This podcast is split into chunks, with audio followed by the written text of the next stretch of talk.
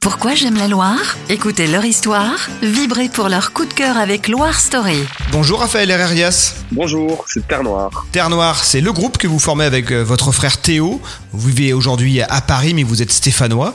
Pourquoi vous aimez la Loire dans la fratrie Herrerias? On est très attaché à la Loire, c'est notre chez nous, c'est notre département natal et plus précisément nous on est, à- on est né à Terre Noire et Terre Noire se trouve au bas du Pilat, du massif du Pilat. Et donc on a passé notre enfance à explorer ces collines, ce massif. Euh, on a fait des cabanes dans la forêt, on, on montait jusqu'à Salvaris à pied ou en vélo de l'autre côté par la Valangier, on montait jusqu'à la Croix de Chaubourret, euh, la Jasserie, Roche-Taillée, les barrages. C'est vraiment un lieu d'aventure quoi. Avec Théo, vous êtes euh, tous les deux sur Paris, mais vous revenez régulièrement dans la Loire. C'est quoi les lieux que vous fréquentez sur vos terres natales? C'est le lieu de notre famille encore, donc on rentre voir notre mère qui vit à Terre Noire encore, nos grands-parents à Montplaisir. On a de la famille à, à Cotence aussi, qui est un tout petit village euh, pas très loin de Feur, donc plutôt dans la plaine. C'est moins montagneux, c'est plus la plaine, c'est plus euh, la campagne. Et, et si on retourne à, à Saint-Étienne, c'est ces endroits-là qu'on va aller visiter. En quoi vos origines stéphanoises, vos origines nigériennes influencent votre musique? Toujours difficile à dire précisément parce qu'on a trop le nez dans, dans ce qu'on est pour pouvoir euh, analyser. Mais je pense que pour avoir des amis euh, stéphanois et des amis artistes stéphanois, je pense à Marc Fiscara et son frère Francis. Je pense à La Belle Vie. Je pense à d'autres amis aussi qui viennent d'autres arts et qu'on a retrouvés à Paris. Il y a une forme de simplicité, je pense, d'humilité, des gros gros travailleurs. Parce qu'on vient pas d'un territoire euh, d'élite. Euh, Saint-Étienne, voilà, nous on œuvre pour, pour la faire pour faire parler de cette ville en bien, mais c'est plutôt une ville populaire, ouais. Et nous, on est, je pense qu'il y a un peu cette volonté aussi de pas faire ces métiers-là pour nous élever socialement, euh, mais,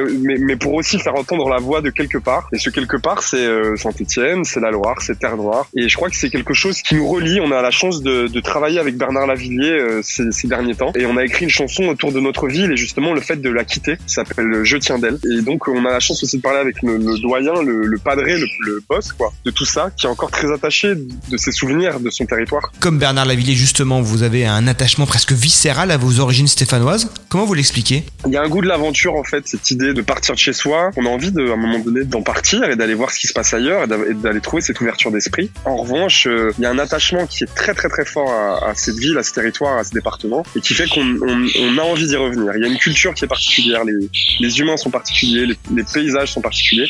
C'est un petit condensé de la France aussi, je pense, en termes de territoire et de paysage. Il y a le sud qui est très euh, presque méridional, euh, provençal. Il y a, il y a de la moyenne montagne euh, avec euh, la, la Jasserie, euh, tous ces endroits, et puis la plaine qui va ressembler un peu plus à, je sais pas, à la Bourgogne. Il y a une culture qui est assez forte en fait dans ce département, un état d'esprit qui est assez. Et c'est pour ça que le courant est passé assez facilement avec Bernard Lavillier, mais aussi avec euh, Fiscara. C'est quelqu'un qui a grandi à mon plaisir, à côté de chez nos grands-parents. Enfin voilà, il y a un truc, et puis une forme d'humour, de légèreté aussi, de pas se prendre trop au sérieux, de pas de se prendre pour, plus grand que ce qu'on est en fait. Une forme d'humilité aussi qui est belle et de l'ambition parce qu'il faut, aussi faire des trucs quoi.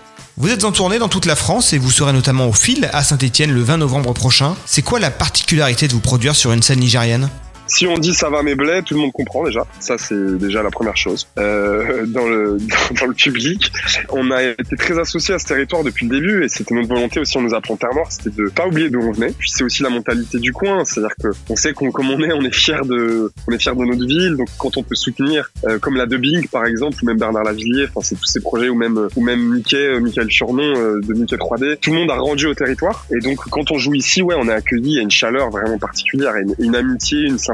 Euh, on a eu la chance de jouer au fil plusieurs fois déjà notre répertoire avec Terre Noire et, et c'est toujours une, une fête de dingue quoi. Merci Raphaël Herrerias. À bientôt, au plaisir. C'était Loire Story. Retrouvez leurs témoignages et leurs histoires d'amour du territoire sur les plateformes de podcast et sur loire.fr.